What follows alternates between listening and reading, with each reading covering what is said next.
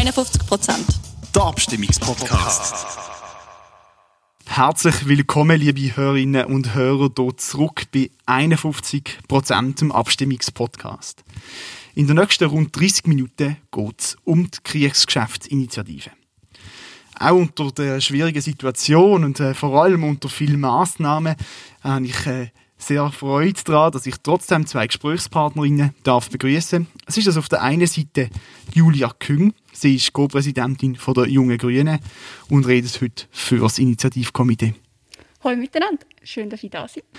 Und auf der anderen Seite, das ist Julia Schneider von der CVP Basel-Land, die die Gegenseite vertritt. Guten Tag zusammen. Bevor Sie beide in die Diskussion starten, gibt es wie immer eine ganz kleine Einführung von mir. Bis über 1700 Milliarden Schweizer Franken. Um diese gewaltige Summe geht es heute. Es ist das Anlagevermögen von der Schweizer Nationalbank, der Schweizer Pensionskasse und der AHV zusammen. Es geht konkret darum, ob die Institutionen das Geld in sogenannte Kriegsmaterialproduzenten sollen dürfen investieren oder nicht. Schon heute gibt es in der Schweiz ein Verbot für atomare, biologische, chemische Waffen sowie auch geächtete Waffen, wie zum Beispiel Streumunition.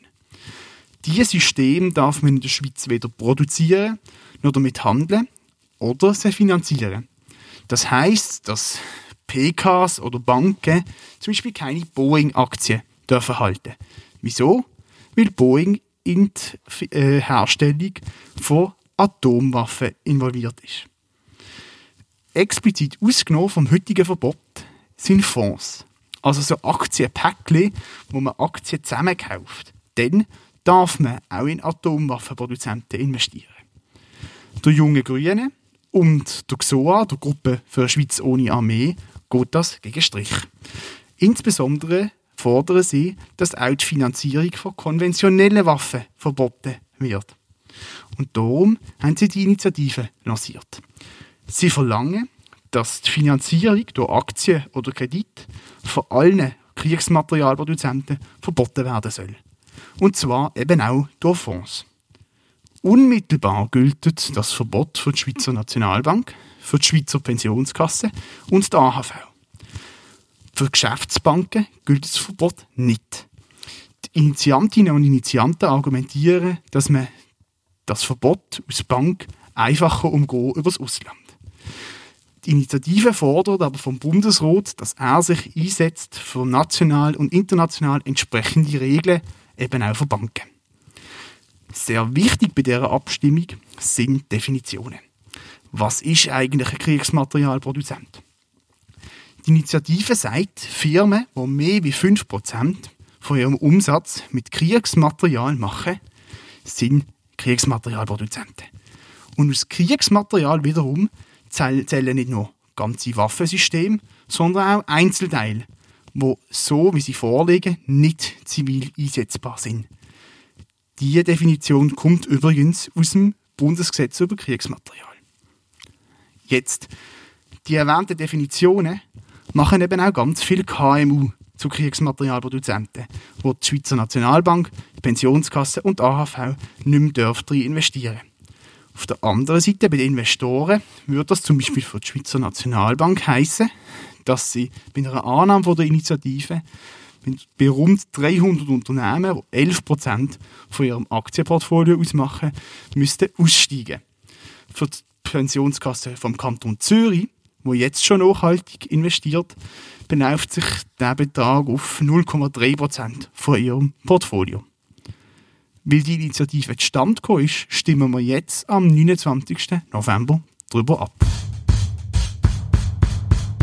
Dann darf ich das Wort der Frau Küng geben für ihr Startstatement. Danke vielmals für die Einführung. Ja, es ist tatsächlich so, mit Schweizer Geld werden die Kriege dieser Welt finanziert. Unsere Pensionskassen investieren jährlich schätzungsweise 4 Milliarden Franken in Kriegsmaterialproduzenten. Man muss sich mal vorstellen, was für eine Summe an Geld das ist, nur via Pensionskasse schon, wo da jährlich aus der Schweiz von den Menschen, die in der Schweiz leben, in Kriegsmaterial fließen.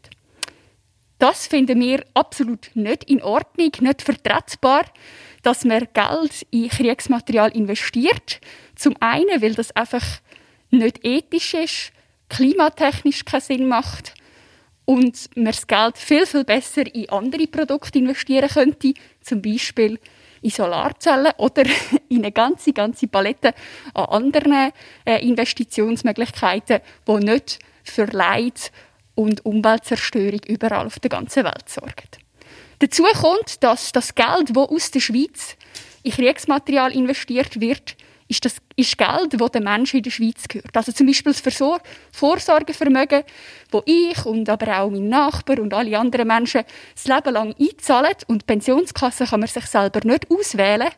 Also zahlt man einfach über sein Leben lang noch mit ein, was dann, ohne dass man mitbestimmen kann, äh, das Geld in Kriegsmaterial fließt. Gleich ist das bei der Schweizerischen Nationalbank, wo ja unser Volksvermögen verwaltet. Auch dort fließt unser Geld schlussendlich in Kriegsmaterial, ohne dass Transparenz besteht, ohne dass wir ein Recht auf Mitsprache haben.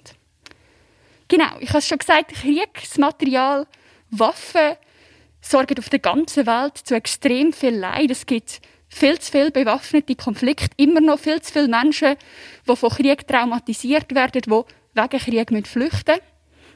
Und darum möchten wir, dass das eben nicht mehr passiert, gerade auch, weil ja die Schweiz sich selber gern als neutrales Land sieht.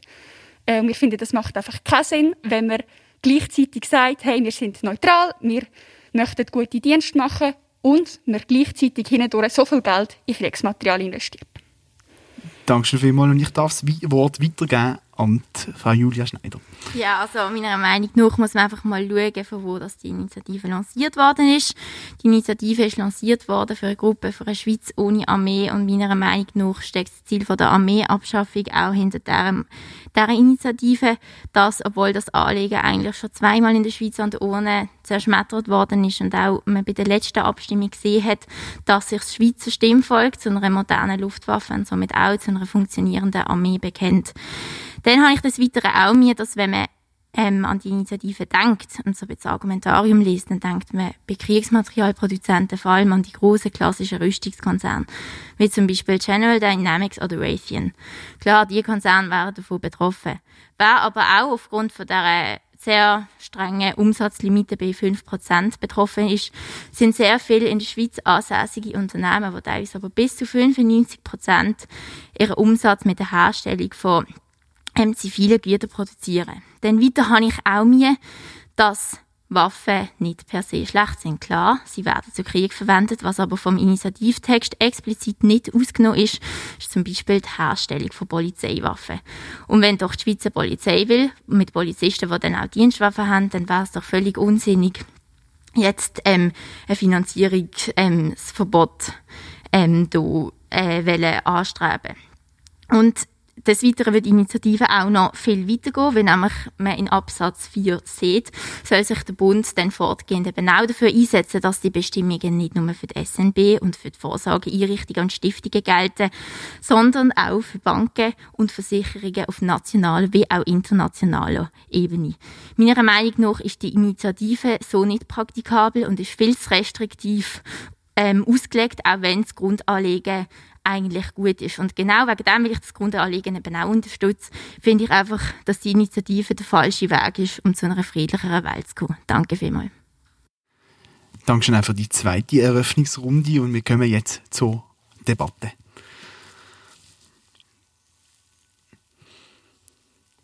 Du starte ich gerade. Macht die Kriegsgeschäftsinitiative extrem viel KMU zu äh, Kriegsmaterialproduzenten und kriminalisiert sie quasi über den Finanzierungsweg. Nein, das ist nicht so. Also Kriegsgeschäftsinitiative zielt ganz klar auf die internationalen grossen Rüstungskonzerne ab. Du hast schon zwei, drei erwähnt, Raytheon zum Beispiel. Und sie hat fast bis gar keine äh, Auswirkungen auf die Schweizer KMUs. Weil es ist in der Schweiz ganz klar, was als Kriegsmaterial definiert ist. Das ist so, haben wir vorher schon gehört, im Kriegsmaterialgesetz geregelt. Und das ist betrifft wirklich nur eine kleine, kleine Anzahl Unternehmen, die das überhaupt so machen in der Schweiz. Also alle Dual-Use-Güter, die für zwei verschiedene Sachen gebraucht werden, sind nicht betroffen. Das mal vorweg. Und dann kommt dazu, dass Kriegsgeschäftsinitiative ja erst im zweiten Schritt Banken und Versicherungen betrifft. Und das heißt, wenn Pensionskassen und die Schweizerische Nationalbank nicht mehr in Kriegsmaterial investieren hat das voraussichtlich gar keine Auswirkungen auf die Schweizer Rüstungsindustrie, weil eben alle Schweizer Rüstungsunternehmen und vor allem auch die kleinen äh, Zulieferfirmen, die sind gar nicht an der Börse, also gar nicht von den Anlagestrategien, von den Pensionskassen und so weiter betroffen. Ja, also ich frage mich dann einfach, wenn ja anscheinend KMU nicht betroffen sind und wenn sie nur um die grossen, um die grossen Rüstungskonzerne geht, dann frage ich mich doch einfach, wieso man dann so eine tiefe Umsatzlimite von 5% muss wählen. Und einfach nur, dass Schweizer KMU nicht betroffen sind, dann muss ich einfach entgegnen. Ich habe diverse Beispiele, wie zum Beispiel Glas Tröst. Das ist das, das, ist das kleine weiße Lieferwagen, das man ab und zu umfahren sieht.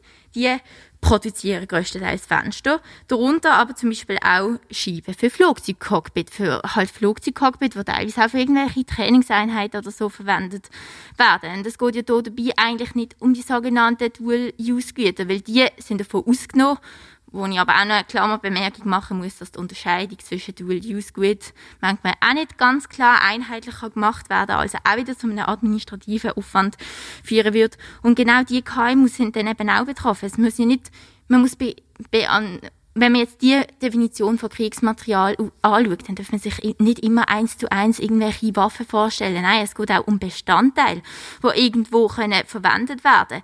Denn ein Beispiel ein weiteres Beispiel wäre zum Beispiel Rewag. Die stellen teilweise auch Teile für Flugzeuge her, produzieren eigentlich aber größtenteils Produkte für Nespresso-Maschinen. Und wenn man doch einfach Kriegsmaterialproduzent hört, dann denkt man meiner Meinung nach doch wirklich einfach an irgendwelche klassischen Rüstungskonzerne. Und meiner Meinung nach ist einfach die Definition zu extensiv zu extensiv ausgelegt und ich verstand nicht, wieso man dann eine Umsatzlimite bei 5% muss ansetzen muss.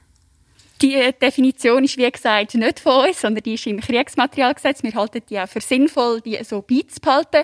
Kurzer Einschub noch. Äh, Flugis, die zum Training, äh, zum Kriegstraining oder zum Armeetraining eingesetzt werden, sind nach Kriegsmaterialgesetz auch ausgeschlossen. Das ist in der Schweiz, fällt das unter besondere militärische Güter.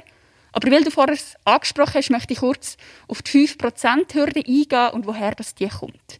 Die 5%-Hürde ist sehr, sehr üblich in der jetzigen nachhaltigen Finanzwelt. Alle grossen, grossen Fonds, grossen Index und so weiter, zum Beispiel der Dow Jones Index, die arbeiten mit dieser 5%-Regelung auf dem nachhaltigen Finanzplatz. Das heißt, das macht die Initiative erst umsetzbar.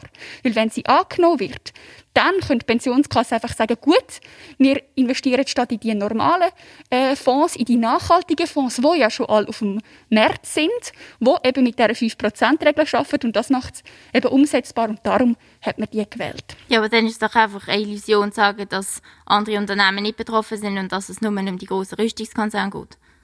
Ich möchte hier ganz kurz eine Nachfrage stellen für Sie, Frau Schneider. Ähm, wenn jetzt die Initiative angenommen wird und Sie haben gesagt, Sie teilen eigentlich das Ziel der Initiative, dann könnte ja auch auf die KMUs, wie zum Beispiel Glaströsch oder so, eine Lenkungswirkung haben. Sie sagen, ja, wir entfernen uns jetzt von diesen Kriegsmaterialien wie ein Cockpit von einem Kampfflugzeug. Und das wäre dann eigentlich gut. Ich finde einfach, dass die Initiative so, wie sie vorliegt, mit so viel offenen Begriff spielt und teilweise mit so extensiven Definitionen, eben, wie ich eigentlich schon erwähnt habe, mit was ich wirklich ein Problem habe, ist eben zum Beispiel Dienstwaffe für Polizisten. Das ist nicht ausgenommen.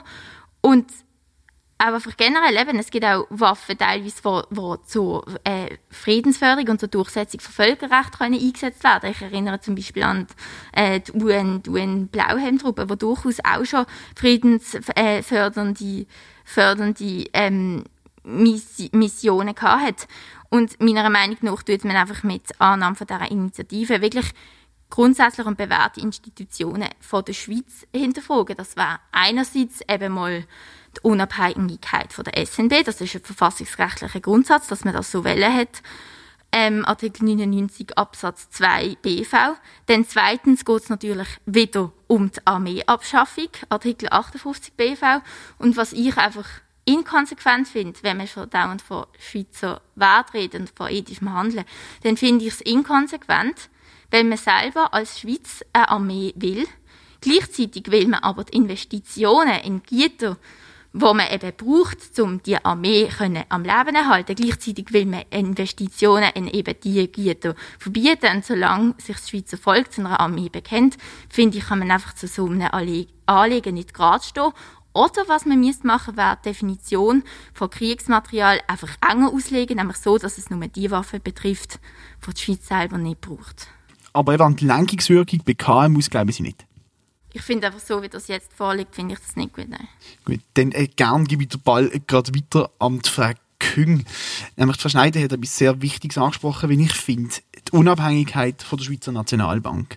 Die ist per Bundesverfassung, das haben wir gerade gehört, eigentlich politisch unabhängig. Und jetzt tut man das natürlich schon sehr stark angreifen, die Institution und ihre politische Unabhängigkeit. Sehr stark finde ich ein bisschen gross gefasst äh, oder übertrieben. Es ist so, dass sich die Schweizerische Nationalbank auch schon heute selber eigene Ausschlusskriterien gibt. Sie investiert zum Beispiel nicht in Banken, in Industriegebiete oder nicht in Unternehmen, die Menschenrechte verletzen. Und ja, die Kriegsgeschäftsinitiative würde als zusätzliches äh, Ausschlusskriterium hinzufügen, aber an der, an der Unabhängigkeit von der Schweizerischen Nationalbank zweifelt ja heute mit den jetzigen Ausschlusskriterien, die wir schon haben, auch niemand.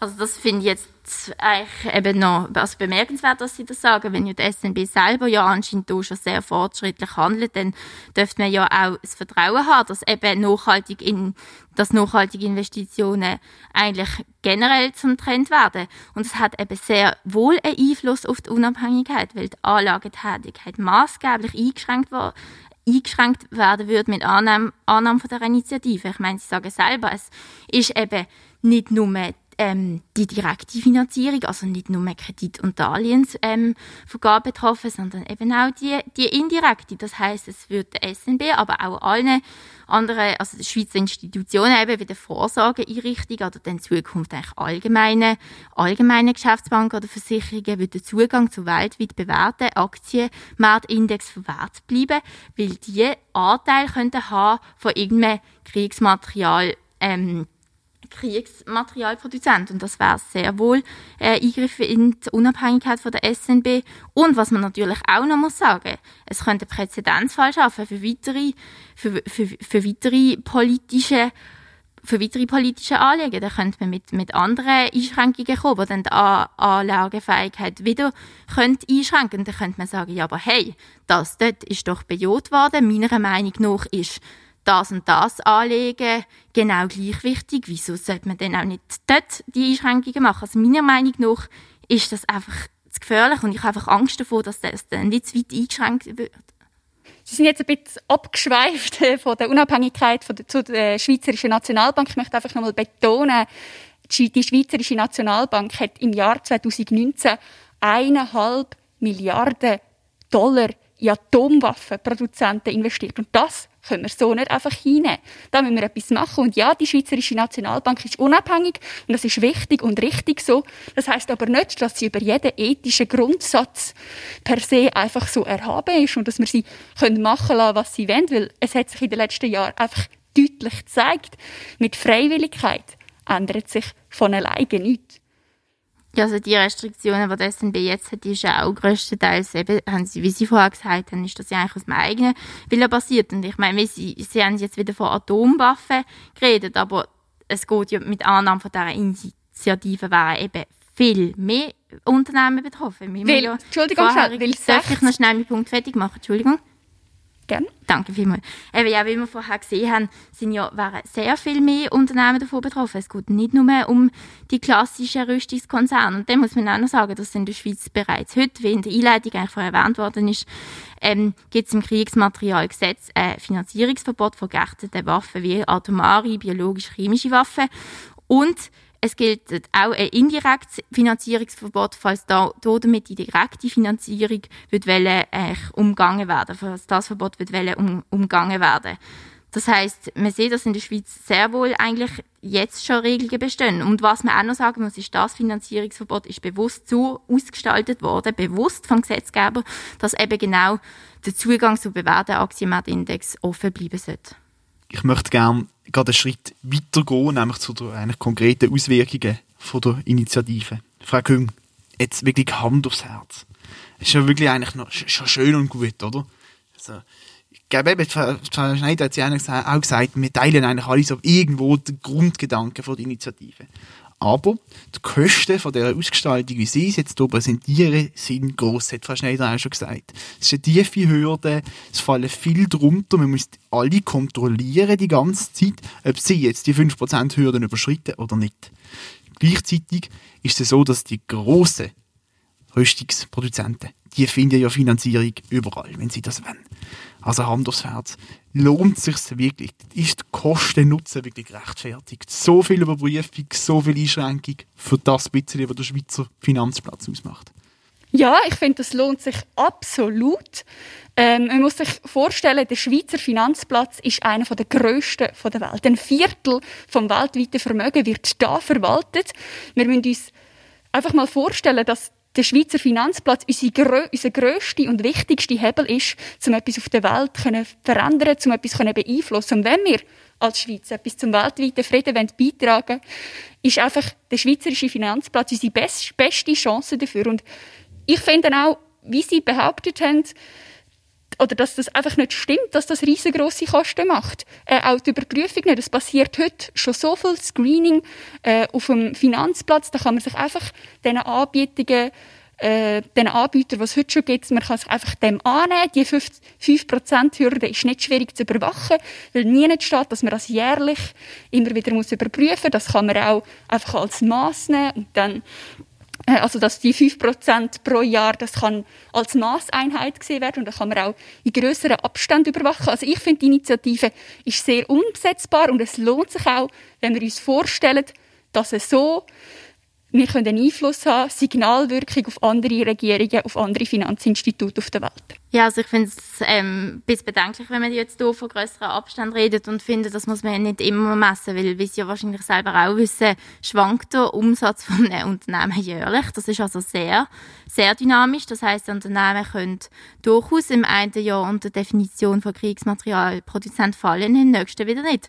Wenn man also die Initiative gerecht wird einhalten, was ich finde, eigentlich ja grundsätzlich auch das Ziel ist von einer Initiative. Ich finde, man sollte etwas so in die Verfassung schreiben, wenn man auch bereit ist, das einzuhalten. Dann finde ich, sollte man das konsequent auch, konsequent auch jährlich überprüfen, um dem, um dem wirklich Rechnung zu tragen. Können wir sehr gerne machen. Es wäre wie ein Entgegenkommen gewesen, das als äh, Maß zu interpretieren, wenn man das als Argument sieht, dass es einfach zu viel Aufwand ist, das überprüfen. Aber mir ist der Aufwand auf jeden Fall wert, wenn wir dann bedenken, dass wir ein mehr Geld zum Beispiel in Klimaschutz investieren, statt in den Krieg dieser Welt. Ja, dann was ich einfach auch noch will sagen ist eben, wenn wir jetzt auf die Vorreiterrolle von der, von der Schweiz wieder zurückkommen, ich gebe Ihnen durchaus recht, es ist keine Entschuldigung, einfach sich selber aus der Verantwortung zu nehmen, nur weil man sagt, ja, wenn ich allein etwas mache, dann nützt es ja eh nicht. Jetzt durchaus kann man sagen, dass wenn allein die Schweiz aufhört zu investieren, ändert das nichts an der weltweiten Nachfrage nach Kriegsmaterial. Wenn sich ein Land aufrüsten will, kann es das nach wie vor machen und es kann jemand anders die Aktien aufkaufen. Aber eben, wie gesagt, das ist keine Entschuldigung, um sich aus der Verantwortung zu nehmen. Meiner Meinung nach sollte das einfach auf, eine, auf, eine andere, auf einem anderen Weg basieren.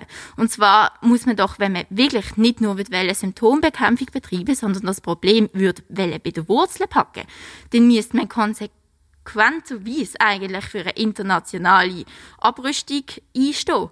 Und das muss auf, auf einem internationalen Konsens, ähm, Konsens basieren. Aber wie man einfach sieht, bekennt sich die Schweiz selber immer wieder aufs Neue zu einer Armee. Und es wäre aus meiner Sicht einfach völlig, ich, ich finde, man kann es einfach nicht vertreten, wenn man selber sich bereit erklärt, um so Güter beziehen wollen, aber von anderen eigentlich verlangt oder selber eigentlich die Investitionen verbietet, aber in Güter, die man aber selber will beziehen. Oder ich weiß nicht, also wie, wie sehen Sie den, können sie das vertreten, können sie anstehen und sagen, ja doch, das Schweizer Stimmvolk bekennt sich, bekennt sich zu einer Armee, aber doch, wir verbieten Investitionen in all die Gebiete, wo wir uns eigentlich bereit erklärt haben, beziehungsweise das Schweizer Stimmvolk sich explizit dazu bekennt hat, dass man die Gitter will beziehen. Also wie sehen Sie das? Also ich sehe es vor allem als oder Bitte? Entschuldigung. Ich sehe es vor allem als problematisch an, dass man die Schweizer Armee da als Rechtfertigung nimmt. Das geht irgendwie hinten und vorne nicht auf, dass man irgendwie sich selber äh, sagt, wir haben ja eine Armee und dann gleichzeitig in Waffen investiert, die potenziell auch gegen uns als Schweiz können eingesetzt werden und wo nachweislich in Krieg von der ganzen Welt eingesetzt werden, zum Beispiel Munition von Racien im völkerrechtswidrigen Krieg in Jemen und dass man dann gleichzeitig noch sagt, man ist neutral. Also ich weiß nicht, ob ich ihre ganze äh, ob ich Ihre Frage verstanden habe. Für mich passt Investitionen in Kriegsmaterial nicht ins Bild von der Schweiz. Da tue ich gerne gern nachhaken. Also es ist natürlich schon so, wenn wir eine Armee wollen, und Herr Schneider hat es gesagt, wir immer, uns immer mal wieder dazu äußern, ob wir das wollen oder nicht. Und bis jetzt haben wir eine und wenn eine. Wenn man so eine Armee will, dann braucht er ja auch Güter. Wir haben auch im Land Rüstungskonzerne, die auf das spezialisiert sind, die für unsere Armee produzieren. Es tönt schon so ein bisschen so, als würde man die AW und ihren Materialzufluss abschneiden über die Finanzierung quasi im Schafspelz. Nein, das ist eine Behauptung und überhaupt nicht das Ziel der Initiative. Weil was wir uns, glaube alle bewusst sind, ist, dass mit der Annahme der Initiative nicht von heute auf morgen einfach keine Waffen mehr auf der ganzen Welt gibt. Es wird, wird weiterhin via Banken aus der Schweiz und natürlich auch via die ausländischen Finanzinstitute in die Rüstungsindustrie investiert werden. Das Ziel ist einfach, die Rüstungsindustrie zu schwächen. Und die schweizerische Armee ist schon heute total abhängig vom Ausland, was ihre äh, Ausrüstung passiert. Und das ist auch gewollt, schreibt das VBS selber so auf ihrer Website. Also jetzt haben Sie ähm, von Schweizer Banken geredet, die dann weiterhin können investieren und das, obwohl ja in Ihrer Initiative in Absatz, Absatz 4 steht, ich zitiere, der Bund setzt sich auf nationaler und internationaler Ebene dafür ein, dass für Banken und Versicherungen entsprechende ähm, Bedingungen gelten. Und ja, ich gebe Ihnen recht, es ist einfach zu sagen, ja, nein, wir haben eine Armee, darum müssen wir jetzt hier nichts machen. Aber dann soll man Kriegsmaterial nicht so breit definieren, dann soll man Definition von Kriegsmaterial, ich weiß, es ist nicht ihre, ähm, es ist nicht ihre Definition, sondern sie haben die vom Kriegsmaterialgesetz übernommen, aber es ist ihre Initiative. Und da können sie in ihre Initiative einfach nur das, das so ausdrücken, dass sich das einfach nur auf die Waffen bezieht, wo die Schweiz explizit nicht braucht und wo die Schweiz auch gerade stehen dafür und kann sagen, ja, wir brauchen das nicht und das und das sollte verboten sein. Aber dann müssen sie einfach den Begriff von Kriegsmaterial restriktiver auslegen und nicht so, wie es jetzt vorliegt. Wir sind leider schon fast am Ende der Zeit, aber ich habe noch eine interessante Frage, denke ich, an Frau Schneider, die ich gerne möchte stellen. Und äh, Frau Gügens haben wir schon ein paar Mal angetönt. Ähm, wir sind eigentlich ein neutrales Land und wir haben uns dazu entschieden, eine sogenannte aktive Neutralität zu leben. Wir vermitteln in Krieg, wir, wir sehen uns als eine Friedensnation. Ähm, jetzt ist irgendwie nicht kohärent, oder? Wenn man gleichzeitig Geld verdient mit Waffen und wie die Initiativkomitee wird ausdrücken, mit dem Krieg von dieser Welt. Also eben, ich finde einfach, dass die Definition viel, viel zu breit gemacht worden ist. Es sind viel viel mehr betroffen, wie man, wie man immer nur denkt. Und eben, wie gesagt, zu einer, zu einer Neutralität gehört aber trotzdem auch, dass man für, Verteidigung und für Selbstschutzzweck seine, seine eigene Armee hat. Und ich finde einfach, in der Form, wie die Initiative so vorliegt, ist es meiner Meinung nach einfach ein Inkonsequenz, ein inkonsequentes Verhalten. Und ein Verhalten, zu dem die Schweiz, die Schweiz nicht Gradstoch haben. Es sind für mich einfach beide Definitionen, die so nicht können, können umgesetzt werden. Und das hat meiner Meinung nach nichts mit Neutralität zu tun, weil eben, wir haben ja bereits ähm, das, also wir haben ja bereits unsere Export eigentlich sehr fest eingeschränkt, dass man da eigentlich auch wieder einen guten Ausgleich geben kann. Wunderbar. Es geht also um eben die, wie schon ganz am Anfang angetönt, die wichtigen Definitionen. Wir nehmen das aber aus Schluss von der Debatte und kommen zur Abschlussrunde. Frau Künger und Frau Schneider haben jeweils wieder eine Minute Zeit, um ihren Schluss zu machen. Frau Künger. Ich finde, man sollte unbedingt Ja stimmen zu der Kriegsgeschäftsinitiative, weil es eben so ist, dass wir mit dieser Kriegsgeschäftsinitiative dafür sorgen können, damit Milliarden Schweizer Franken in Zukunft nicht mehr ins Geschäft mit dem Tod fließen, sondern für sinnvolle Produkte investiert werden, äh, wie zum Beispiel für den Klimaschutz. Man muss keine Angst haben, dass dann die Schweizer Armee oder irgendwie die Rüstungsindustrie in der Schweiz gefördert wird. Die Initiative zielt explizit nur auf die internationalen Rüstungskonzerne ab. Danke vielmals, Frau Schneider. Ich stimme Nein zu der Initiative, weil es eben genau nicht stimmt. Die Initiative äh, zielt nicht nur explizit auf die internationalen Rüstungskonzerne ab, weil wenn das so wäre, dann hat man das klipp und klar im Initiativtext drin schreiben. Das hat uns sehr viel Wehrweisung über die umstrittenen Definitionen erspart. Es wäre von der Initiative sehr viel Unternehmen als, ähm, würde als Kriegsmaterialproduzent betitelt werden. Die Annahme von dieser Initiative hat fatale Auswirkungen auf unser Vorsorgesystem, auf, auf die Rente von uns allen, auf die Unabhängigkeit von der SNB und nicht zuletzt finde ich, dass man als Schweiz nicht gerade kann, wenn man selber eine Armee hat, selber äh, mit äh, mit Waffen ausgerüstete Polizisten hat, meiner Meinung nach, müsste, müsste das in der Initiative einfach anders und restriktiver definiert werden. Darum stimme ich Nein. Dankeschön vielmals. Das ist in dem Fall eigentlich schon fast gesehen vom 51% vom Abstimmungspodcast zu der Kriegsgeschäfteinitiative. Es bleibt mir nur noch zu sagen, Dankeschön viel, viel mal an Sie beide, dass Sie sich Zeit genommen haben, um hier in Basel mit uns zu diskutieren. Es hat mir sehr viel Spaß gemacht. Auch ein grosser Dank an die Universität Basel dafür, dass wir hier die Räumlichkeiten von der Uni dürfen brauchen und äh, jetzt ein grosser Dank an euch, liebe Hörerinnen und Hörer, dass ihr hier dabei seid und zuhört. Wenn es euch gefällt, teilt uns doch, uns weiterschicken, liket uns auch auf Instagram unter perluceamt das ist der Produzent von dem Podcast.